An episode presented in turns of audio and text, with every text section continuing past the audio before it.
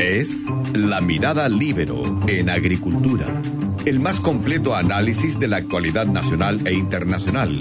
Conduce la periodista Magdalena Olea. Estamos de vuelta conectados ahora con el abogado Ernesto Silva, expresidente de la UDI y prorector de la UDD, de la Universidad del Desarrollo. Ernesto, buenos días, ¿cómo estás? Hola Magdalena, ¿cómo estás? Muy buenos días. Muy buenos días. Eh, en esto actualmente hay 27 proyectos inconstitucionales que se tramitan en la Cámara, otros 19 en el Senado, entre ellos el proyecto que impide el corte de servicios básicos, el postnatal de emergencia también.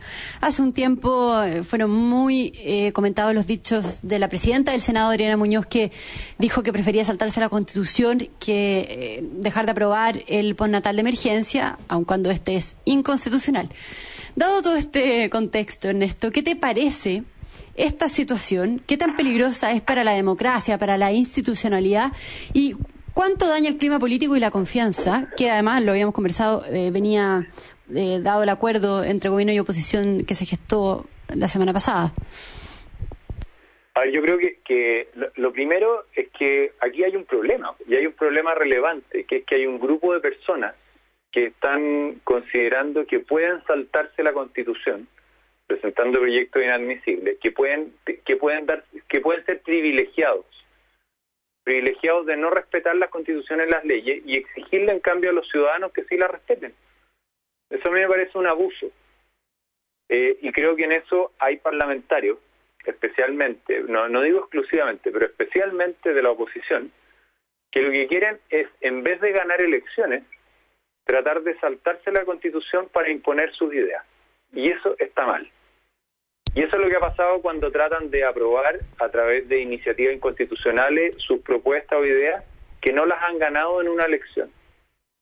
Eh, y lo otro es que si es que quieren que la constitución sea distinta, que respeten el proceso que está en curso para cambiarla. Pero yo encuentro que es de especial preocupación, además, Magdalena, que quienes están promoviendo una nueva constitución eh, ni siquiera respeten la que existe. O sea, ¿para qué quieren otras si no respetan esta?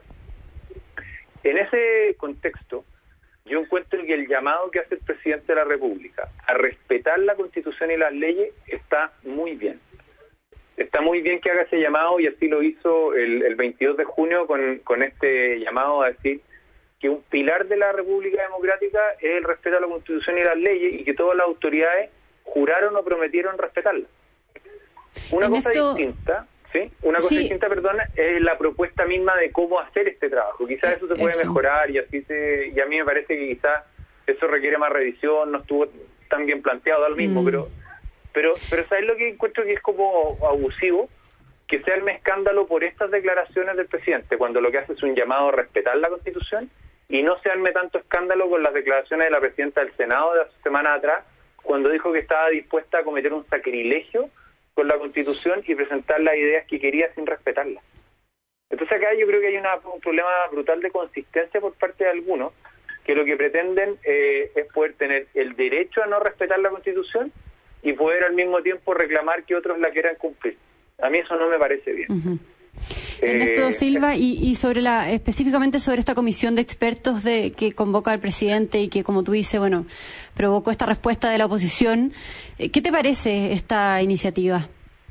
No, yo, yo creo que eso todavía se puede revisar y mejorar y creo que la- el- quien va a tomar el liderazgo, Magdalena, va a ser el ministro Claudio Alvarado, que es el ministro que lleva la relación del gobierno con el Congreso, el ministro secretario general de la presidencia, y va a encontrar una fórmula razonable. Ahora, recuerden acá que, pa- para la gente que no me escucha quizás no lo saben, pero imagínense que alguien presenta un proyecto de ley inconstitucional. ¿Por qué?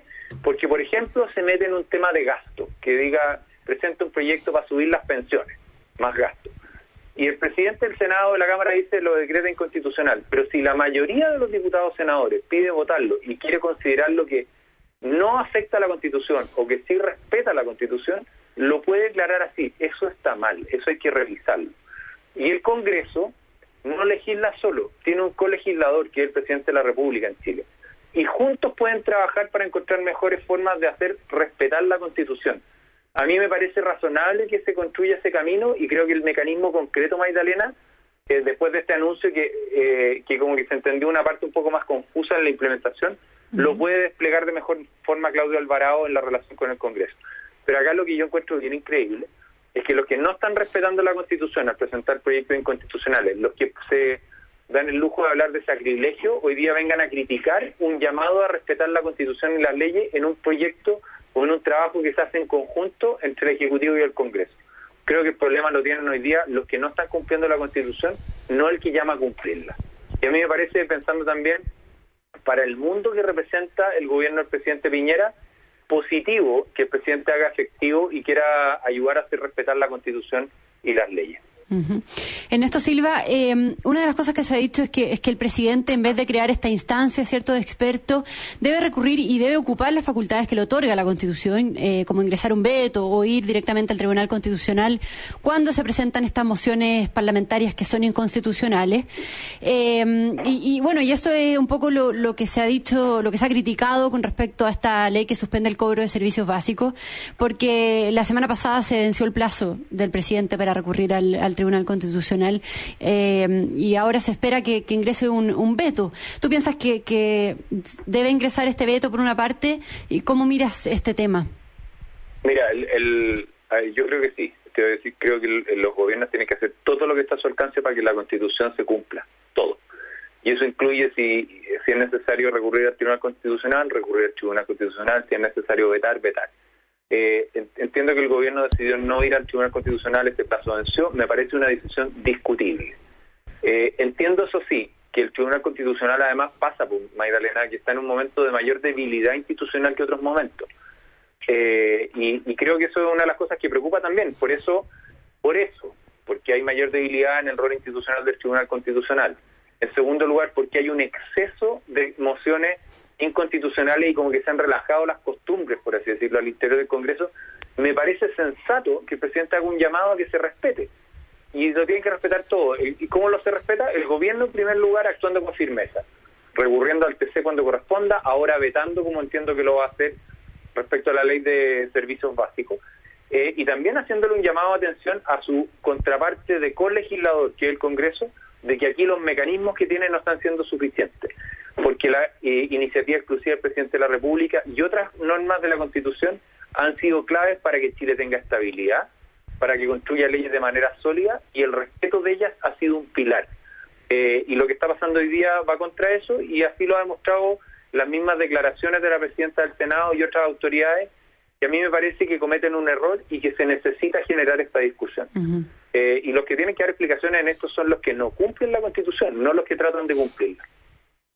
Estamos conversando con Ernesto Silva, prorector de la Universidad del eh, Desarrollo. Ernesto, también hay parlamentarios de Chile Vamos que, han respaldado mm, abiertamente estas iniciativas inconstitucionales. ¿Qué te parece eh, a ti que dentro del mismo oficialismo ocurra esto? Mm. Me parece muy mal, me parece malo que haya... Eh, lo, primero es que cuando uno cuando los parlamentarios se comprometen a asumir su rol, se comprometen a respetar la Constitución y las leyes. Primero, ¿por qué? Porque al final del día, si no la respetan todos, las autoridades, es hace imposible la convivencia y la deliberación y generar confianza y cooperar. Eh, además, cuando eso lo hacen los miembros de la coalición de gobierno, genera un problema mayor, porque los gobiernos tienen en coalición un proyecto común y no van a estar de acuerdo en todos los temas. Eso es normal. De hecho, por algo son partidos políticos distintos, liderazgos distintos, pero tienen una forma de procesar esas diferencias. Y esa forma de procesar las diferencias es respetar el marco de reglas. Porque si no, de verdad no se hace viable un proyecto de coalición, sino que cada cual presenta lo que quiere eh, sin respetar las reglas del juego. Entonces, yo creo que aquí lo que se necesita también, Magdalena, es que la coalición fortalezca su vida propia como coalición, no solo en el gobierno, sino que reflexione sobre ideas, tenga instancias de discusión, que delibere y se ponga de acuerdo en prioridades que plantearle al gobierno, que tenga ese debate interno, que quizá hoy día se hace un poco falta o está muy concentrada en la labor de gobernar y menos en la de reflexionar un proyecto común. ¿Para qué? Para que esas ideas que necesitan expresión se puedan canalizar adecuadamente y no terminen en proyectos de ley inconstitucionales que en la práctica fuerzan o buscan forzar al gobierno a tomar decisiones que responsablemente no podría tomar o no puede priorizar hoy y que de esa forma lo imponen en los hechos. Y yo creo que eso no es bueno para una coalición y para la gobernabilidad. Y por eso hay que hacer un llamado a la reflexión de esos liderazgos porque hoy día el país está en un momento difícil. Hay una, un nivel de vulnerabilidad institucional generada post-octubre muy fuerte, hay un nivel de fragilidad económica y de vulnerabilidad social que se está acentuando muy fuertemente con la pandemia y creo yo que lo que más se requiere es responsabilidad de los líderes al interior de la coalición para que las propuestas surjan como una respuesta contundente, no como una cuestión que surge por imponerla eh, por la vía de no respetar la Constitución eh, o los requisitos de los proyectos de ley. Mm. Ernesto Silva, hay otro tema dando vuelta al que me gustaría que te refirieras, que es esta carta que le envió la oposición al ministro París a solo 10 días menos incluso en el cargo, pidiendo un cambio de estrategia, conformar un Comité Nacional de Crisis, diciendo que los esfuerzos eh, son insuficientes. ¿Cómo viste este tema? Y si crees que es necesario un cambio de estrategia o debe el MinSal llevar por sí solo el tema como responsable del combate eh, de esta pandemia. Se ha hablado de un co-gobierno eh, a esta propuesta. Mira, déjame partir por mi mirada general. Yo creo que los gobiernos tienen la responsabilidad de liderar, pero tienen que escuchar a todo el mundo tienen que recoger opiniones, tienen que conversar con la sociedad civil, interactuar con la oposición, tienen que estar en permanente diálogo. ¿Para qué? Para hacerlo mejor. Pero la responsabilidad es del gobierno.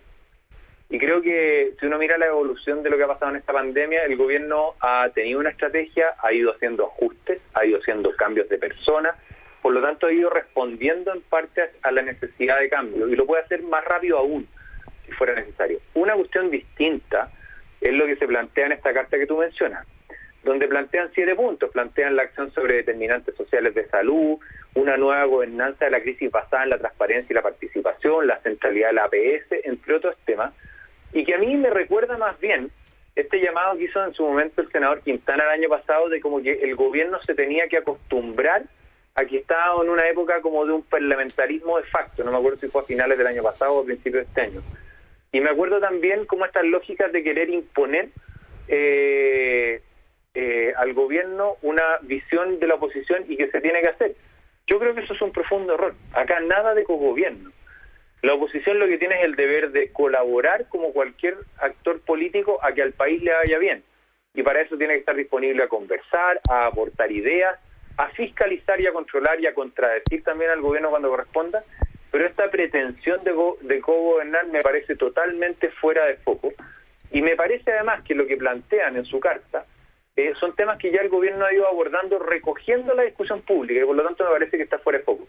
Yo creo que, la oposición si quiere gobernar lo que tiene que hacer es proponerse ganar una elección, que es un proceso legítimo, democrático y que se va a enfrentar el próximo año. Y mientras tanto, ejercer el rol de oposición eh, relevante pero colaborativa para el progreso del país que yo creo que es algo que los chilenos echan mucho de menos y por lo cual hacen que la oposición esté tan mal evaluada, al menos hasta esta fecha. Ernesto Silva, nos quedan pocos minutos. Te quiero preguntar eh, sobre esto mismo. ¿Cómo ves tú el clima político que hay en Chile, considerando además eh, de esta carta también que la oposición está impulsando una acusación constitucional en contra del exministro Jaime Mañalich y que el alcalde de Recoleta, eh, Daniel Jadot, interpuso la semana pasada una querella por cuasi delito de homicidio en contra del presidente, del exministro y de algunos subsecretarios? Nos queda Yo tengo, sí, te diría una preocupación y una esperanza. La preocupación es que veo que los líderes políticos de los partidos, eh, especialmente oposición, están muy polarizados y quieren un país dividido y quieren generar un nivel de tensión muy fuerte y eso me preocupa enormemente. La esperanza que los chilenos en cambio se les ve más moderados, quieren progreso, quieren soluciones sensatas, entienden que hay que ir paso a paso y de hecho los líderes que más valoran son los que tienen esas características. Entonces me quedo como con esa preocupación de una política o de partidos un poco muy polarizada y dividida, pero al mismo tiempo la esperanza de una ciudadanía más moderada que valora liderazgos sensatos que dan respuesta. Ojalá que eso sea lo que gane y se imponga hacia adelante y que haga reaccionar, especialmente una oposición que quiere cogobernar en vez de colaborar y que quiere polarizar en vez de unir. Ernesto Silva, muchas gracias por haber estado una vez más en el programa. Que tengas buena semana. Muchas gracias a ti, que estés bien. Nos vemos. Hasta la próxima. Yo me despido también de todos los auditores y los invito a quedarse en sintonía con el programa del Checho Irán en Conectados. Muchas gracias. Fue La Mirada Libero en Agricultura. Una presentación de Viña Garcés Silva, pioneros del Valle de Leida. Y En Consorcio, estamos contigo en tus pequeños y grandes proyectos. Conducción, Magdalena Olea. Producción, Doris Mora.